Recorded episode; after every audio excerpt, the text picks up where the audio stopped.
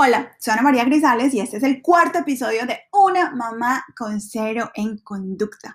Antes de empezar, quiero darle un agradecimiento muy especial al sabor colombiano y quiero contarles que el sabor colombiano, la mejor comida colombiana en la ciudad de Los Ángeles, aunque en este momento no los pueda atender en su casa, los va a seguir deleitando con las comidas más deliciosas. Así que no se pierdan, eh, no dejen de hacer sus pedidos en el 213-388-0150. Les cuento que además el sabor colombiano en este momento está haciendo todo lo posible por por acomodarse a sus necesidades, inclusive tienen domicilio gratis si es 5 millas a la redonda. Quiero también dar un agradecimiento muy especial a mi amigo Luis Polanco y quiero invitarlos para que lo sigan en Instagram, arroba Luis Polanco, para que les dé updates de todos los eventos que hay en Los Ángeles o que van a empezar a abrir en algún momento, pues no vamos a quedar en estas para siempre. Eh, y muchas cosas más, entrevistas con cantantes, documenta mil cosas, les va a encantar su Instagram.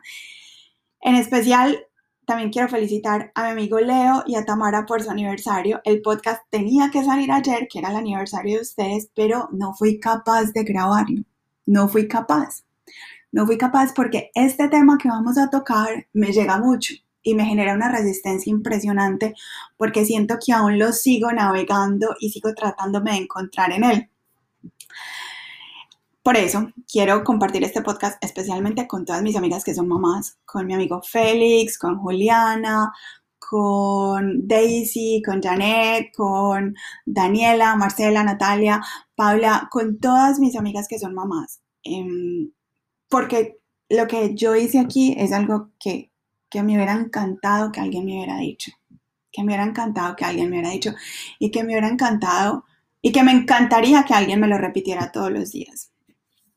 Y para empezar, les voy a decir con lo que iba a cerrar, pero se los voy a decir desde ya. Y es que hay más de una manera de tener niños felices y saludables.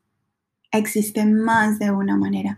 Si usted va a terminar este podcast ya, si todo lo que quiere hacer es cerrar el computador y no escucharme más, quédese con esto. Hay más de una manera de hacer las cosas.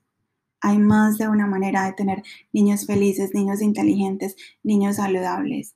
Más de una. Y se lo digo porque cuando nos convertimos en mamá,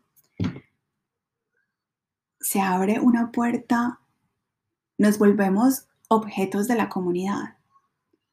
Y entonces con eso en mente, todo el mundo puede opinar, juzgar y hacer con nosotros cosas que no hacen con otra gente cuando no está embarazada, ¿cierto? Que no hacen con no embarazadas, empezando por tocar el estómago. O sea, si uno va caminando por la calle y alguien le dice, ay, venga, le puedo tocar el estómago, ¿usted qué dice? Oigan, este, yo llamo a la policía, le doy un puño, como así, ¿cierto?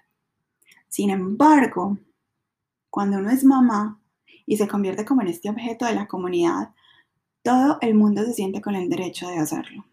Y no es chévere. Sobre todo porque uno no puede contestar de mala manera porque se ve mal si uno dice no. Entonces no es chévere.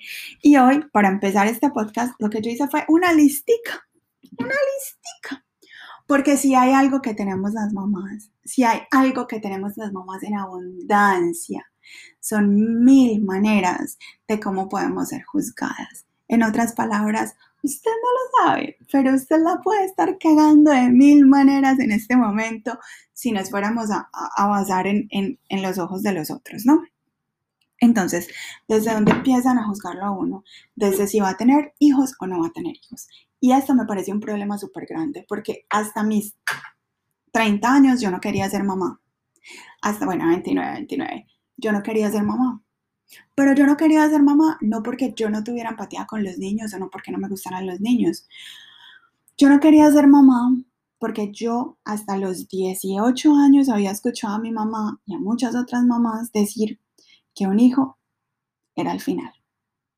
Entonces, resulta que la retórica cambia muchísimo. Entonces, cuando uno tiene menos de 17 años, le dicen, Ah, no, ya se embarazó, hasta ahí le llegó la vida, hasta ahí le llegó la educación, hasta ahí le llegaron los sueños, hasta ahí pasó bueno, hasta ahí vivió. Pero después de los 25 es lo opuesto. Es como no va a tener un hijo. Si un hijo es lo más maravilloso, es lo que le dan ganas de vivir, es lo que le impulsa a salir adelante, es lo que le hace levantar todos los días. Entonces, claro, cuando yo me creí el cuento, ¿no? Y cuando yo quedé embarazada, me dio una tristeza muy grande, muy grande. No una tristeza, un miedo muy grande, porque en mi cabeza existía todo lo que me habían dicho, de lo horrible que era. Hasta ahí llegó su carrera, hasta ahí llegó su vida, hasta ahí llegó su estudio, hasta ahí llegó todo. Y, creo que fue una muy buena parte de, lo que se puede explicar lo que yo tuve después de tener a mi hijo, que fue como un tipo de depresión postparto eh, que les voy a contar después, en otro episodio, no en este, porque hoy quiero contarles todas las maneras en las que la pueden estar cagando, ¿cierto? Entonces, primero, la, maternidad nos conviene, pues, nos convierte en objetos de la comunidad, ¿cierto? Y de la nada todo el mundo tiene derecho a decirnos qué hacer y todo. Bueno, ¿Qué pasa? Pasamos de ser como sexys a ser lindas. Ay, tan linda con ese vestido rosadito. Ay, esto me parece tan linda. Qué linda, lindo es un perrito. ¿Cómo así que linda? Nos encasillan como en una parte donde ya no es mujer, ya no es nada, y ya nos, nos, nos ponen como en un pedestal, como una cosa toda sagrada, ¿no? Donde del sexo ni hablar, porque en realidad lo primero que se le viene a la gente cuando piensa en sexo y en embarazadas es, ¿cómo? ¿Cómo hacen? Pero ¿cómo hacen? Y si hay un hombre que le gusta a una embarazada, entonces es un pervertido, ¿no? Y si una embarazada quiere tener sexo con su pareja y, siente placer y de pronto está eh, con muchas ganas de ese día, entonces, ¿qué es eso? Nosotros no podemos pensar eso, ni siquiera podemos pensar en nuestra propia mamá teniendo sexo, porque es como que es mamá, ah, no, ya hasta ahí llegó, ya no le dieron ganas. Y si le dan ganas, es que ¿cómo le van a dar a uno ganas? Con un hijo, como, si una cosa tuviera mucho que ver con la otra, ¿cierto? Ser mamá viene acompañada de un miedo constante por saber que puede ser uno el que le está generando traumas a los hijos, que esto además generalmente es verdad. Sí, muy probablemente es usted a la que le van a echar la culpa de alguna cosa en el futuro, pero vivir con eso en la cabeza es casi imposible. O sea, vivir con eso, con esa culpa, con esa idea de que usted la puede estar embarrando en ese momento en su subconsciente es o sea, es casi imposible, ¿no? Ese afán de querer hacer todas las cosas bien, porque es que la maternidad es como una competencia a la que todas entramos sin culpa. Entonces es el afán de que mi hijo haga lo mismo que hace el otro niño, de que mm, de que mi hijo va a aprender dos idiomas porque tenemos este miedo de que no estamos creando niños competentes, entonces tienen que tocar todos los deportes. Necesito que monte bicicleta, necesito que sepa patinar, que sepa jugar fútbol, necesito que sepa sumar, restar, multiplicar y si habla dos idiomas me parece chéverísimo, pero tres me encantaría. Entonces entramos en esa competencia, pues que además además es un montón de trabajo para nosotras mismas, o sea, y, no nos deja realmente disfrutar la maternidad. Yo, yo cuando iba de un juego a otro, de una actividad a otra con mi hijo, me di cuenta que, que, que yo no estaba dándome tiempo para mí hasta que tuve que poner reglas y tuve que decir, no, no vamos a hacer estas actividades estos días, vamos a estar en la casa, vamos a hacer pereza, vamos a descansar, porque, o sea, no, ¿cómo así? Pero sin embargo, si su hijo no sabe todo eso, no sabe todas esas cosas, mm, mm, mm, muy mal, mamá. ¿Epidural o no epidural? ¿Cómo va a tener su hijo? Si es con epidural, no, pues así cualquiera. Sin dolor, no. Así cualquiera tiene hijos. Prácticamente no supo lo que es ser madre. ¿Cesárea? Ay, no, mijita. Uno con cesárea, no, no supo lo que es ser mamá, lo va a tener en su casa y si tiene una emergencia médica, entonces, ¿qué va a hacer? Entonces le dan el niño, que le entregan el niño a uno y uno compra un televisor, compra un equipo de sonido y le dan a uno un manual de 700 páginas, pero uno le dan un hijo y no le dan absolutamente nada, ni siquiera la partida de autismo, porque esa se la mandan por correo. No le dan a uno nada. Y entonces ahora se va a llevar ese niño y ¿qué va a hacer? ¿Lo va a alimentar? o le va a dar leche de tarro. ¿Mm? Si lo va a alimentar, bien por usted, muy bien, depende cuánto tiempo lo alimentó, porque si lo alimentó más de dos o tres años, muy mal, mamá, muy mal. Ah, pero si no lo alimentó y le dio leche de tarro, muy mal, mamá, muy mal, mamá. Y si la teta no le dio suficiente leche, ah, no, muy mal, mamá, ese es usted, algo está comiendo, algo no está comiendo, pero el problema es definitivamente suyo. Como si todas hubiéramos nacido vacas, como si todas hubiéramos nacido vacas. Entonces, yo pienso que a uno le deberían crédito, le deberían dar crédito por alimentarlo y ya, punto. Pues porque uno con ese sueño que se mantiene y que se acuerde de darle comida, hombre, eso ya merece un, un premio Nobel. ¿Y qué tal la dormida? ¿Dónde va a dormir el niño? ¿Va a dormir con usted? No. ¿Cómo así? Eso no crea independencia en el niño. Eso no crea independencia. Ah, va a dormir solo. ¡Ah! ¿Y qué tal que haya una tragedia por la noche o algo y el niño por allá solo? Eh, Ave María. Ella lo que quiere es desencartarse del niño. Venga, pero yo me pregunto, la meta no era dormir. Pues como sea que sea, pero que todos durmamos, ¿no? Y la otra por la que nos juzgan durísimo, ¿va a trabajar o se va a quedar en la casa? Y cuando una mamá dice, me voy a trabajar, lo que la gente escucha es, voy a dejar a mi hijo para que otro lo críe. La gente no escucha, voy a ir a crecer porque quiero que mi hijo sepa que, que, orgulloso de su mamá, porque quiero darle a mi hijo una mejor calidad de vida, porque me quiero realizar yo, porque quiero ser feliz y hacerlo feliz a él. No, lo que la gente escucha es, no veo la hora de deshacerme de mis hijos. Pero si usted se va a quedar en la casa, mm, mm, mm, tampoco lo está haciendo mucho mejor mamá. No, no, no, no, no. Eso también está muy mal. Eso suena como que soy una mantenida y no tengo aspiraciones. No suena como, no, quiero quedarme aquí, quiero crecer, quiero estar presente cuando mi hijo tenga todos sus cambios, me siento más tranquila estando aquí, creo que puedo hacer un mejor trabajo que los demás y estoy más tranquila aquí. No, no, no, no. La gente escucha es, ah, es que yo no quiero hacer nada. Y tenemos el hijo, ¿no? Ya lo tenemos en la casa. Ya decidimos si vamos a trabajar o si nos vamos a quedar en la casa. Pero ¿qué le estamos dando de comer a los niños? Brownies o coliflor. Porque a las mamás nos juzgan por lo que le damos a los hijos. Y si el niño tiene sobrepeso, la juzgan. Y si al niño le falta peso, la juzgan. Como si existiera una línea de alimentación ideal para todos todos, como si todos tuvieran que verse igual, pesar igual, como si hubiera solamente un modo de que un niño coma, como si todos nosotros comiéramos lo mismo. Y si fuera el caso, entonces, ¿por qué tanto orgullo en la diversidad de la comida? ¿Por qué tanto orgullo? Si la idea era que todos comiéramos lo mismo. Entonces, ¿por qué esperamos eso de los niños? ¿Por qué esperamos que todos los niños tengan el mismo gusto, el mismo apetito? ¿Por qué nos parece un problema que a un niño no le gusten comer ciertas comidas? Y que no le parezca que, no le sepa rico, porque eso es un problema. ¿Y por qué también es un problema un niño que come de todo? Porque entonces eso quiere decir que la mamá le da de todo, ¿cierto? Ah, no, es que si la mamá lo deja comer ese chocolate y si el otro solamente come chocolate y está contento y está aliviado, pues, por, porque, porque, porque seguimos pensando ¿Por qué defendemos tanto la diversidad en los adultos y la condenamos tanto en los niños? Y le echamos la culpa a las mamás porque los niños sean diversos y diferentes, y uno sea introvertido y el otro sea extrovertido, y si un niño le gusta hablar menos o es menos ágil en los deportes, porque no entendemos que los niños también ellos son diferentes en lo que hacen y que eso no tiene absolutamente nada que ver con el tipo de mamá que tienen, que los niños son personas únicas como ellos y si bien uno tiene parte de de pronto de, responsabilidad en ciertas cosas y de pronto son el reflejo de uno en ciertas cosas, no son solamente un espejo, los niños reciben información de muchas otras partes, aparte de la mamá y del papá, de los vecinos, de los amigos, de la familia, del televisor, ay, el televisor. Y si los dejamos ver tecnología, y si los dejamos en el iPad, y si los dejamos en el televisor, ¡eh, Ave María!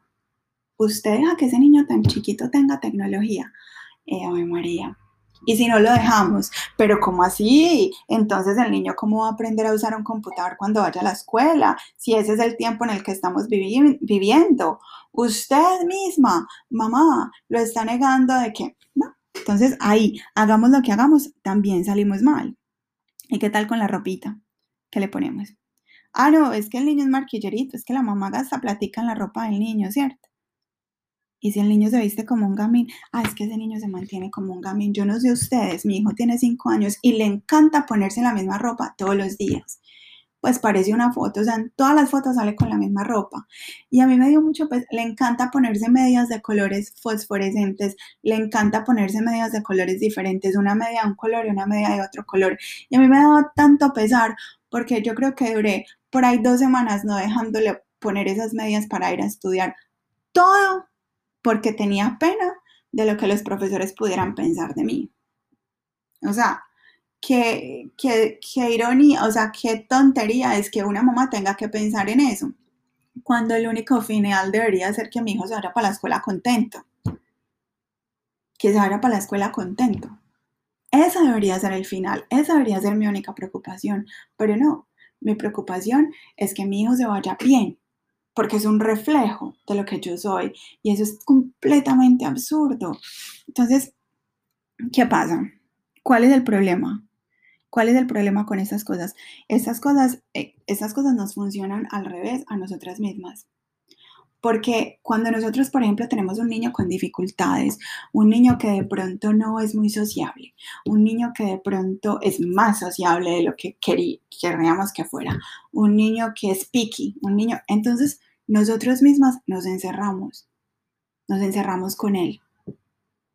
Y nosotras como mamás también necesitamos ese soporte social.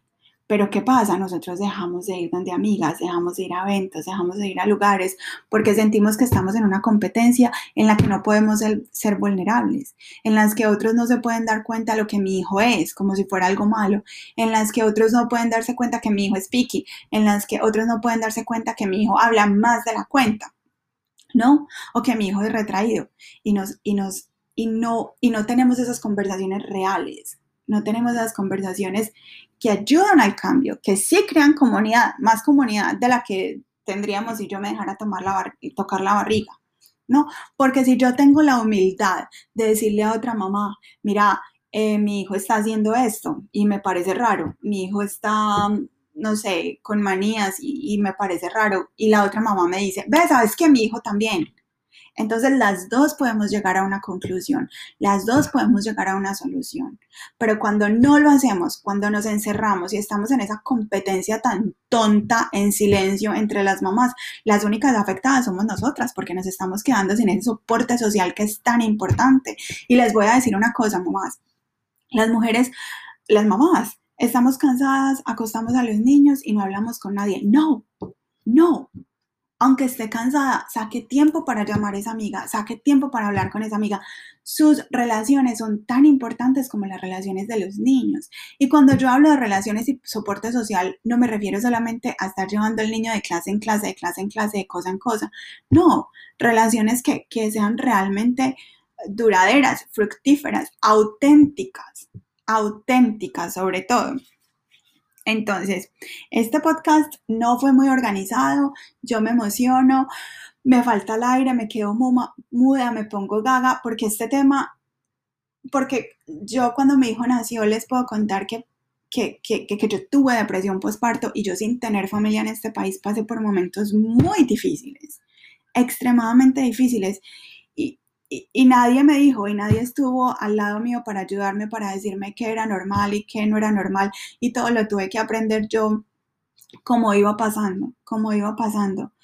Pero si yo les voy a decir que lo primero que yo quise hacer fue hacerlo todo por el libro, de la manera correcta, como dicen, y, y realmente es lo más absurdo, porque, porque si hay algo que se puedan llevar de esta conversación de hoy, es que, es que hagan lo que les funciona a ustedes, a usted mamá, a usted, haga lo que le funciona a usted y, lo que haga su hijo feliz. Si a usted le funciona que su hijo se coma un sándwich en vez de una sopa, o me ese sándwich, que es la joda. Después usted mirar cómo le da los vegetales en un jugo, en una cosa, se los pone en la almohada, al menos que se les huela algo. Pero si a usted le funciona que su hijo duerma con usted, porque es la única manera que usted puede dormir, o me duerma con el niño, duerma con el niño. Y si a usted le funciona que su hijo duerma solo, póngalo a dormir solo. Lo que le funcione a usted. Porque, porque cuando usted está feliz, su hijo está feliz. Y si hay algo, y si hay algo que yo puedo percibir de mi hijo en este momento es que cuando yo no estoy feliz, cuando yo estoy cansada, cuando yo estoy estresada, cuando yo estoy ansiosa, él está exactamente de la misma manera. Él está exactamente de la misma manera. Entonces, relájese usted, tranquilícese usted, enséñale a tomar breaks, enséñale a descansar, enséñale a, a, disfrutar estar acostado un día sin hacer nada, enséñale a, a que no todo es ya, a que no todo es en ese preciso momento. Tómese sus tiempos y haga, haga respetar su tiempo. Ponga en un balance sus propias necesidades y las de su hijo, pero que las dos estén en un balance, que no esté de arriba para abajo eh, en ninguno de los dos lados. Y sobre todo, que esa balanza no la estén moviendo factores exteriores que no la mueva lo que va a pensar la vecina o lo que piensa el profesor o lo que piensa mi prima o lo que piensa mi amiga o lo que que esa balanza no la mueva nada de lo exterior, que esa balanza lo mueva el bienestar suyo como mamá y el de su hijo y nada más. Ya, la solté, me desahogué, lo dije. Feliz tarde para todos ustedes. Gracias por escuchar. Una mamá con ser en conducta. Nos hablamos el próximo martes. El próximo martes sí va a ser el martes.